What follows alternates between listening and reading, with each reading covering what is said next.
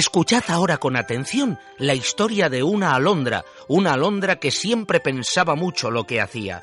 Una alondra había construido su nido en un campo de trigo. Un día, poco antes de que las crías estuviesen preparadas para dejar el nido, el granjero vino para echar un vistazo al trigo.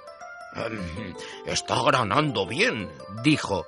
Creo que es hora de que hable con mis vecinos y les pida que me ayuden con la recolección de la cosecha.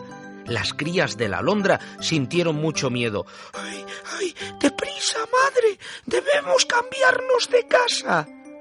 Un hombre que habla acerca de ir a ver a sus vecinos para pedirles ayuda no debe tener mucha prisa, dijo la alondra madre.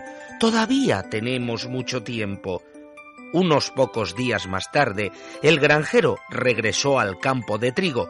El trigo estaba tan maduro que había comenzado a caer en el suelo. Mm, debo contratar a algunos hombres inmediatamente y ponerles a trabajar, sí, dijo el granjero, o si no, voy a perder todo mi trigo. Vámonos, hijos, dijo la alondra madre. El granjero está ahora confiado en sí mismo y no en la buena voluntad de sus vecinos. ¿Sabéis lo que os digo? Que es hora de marcharnos.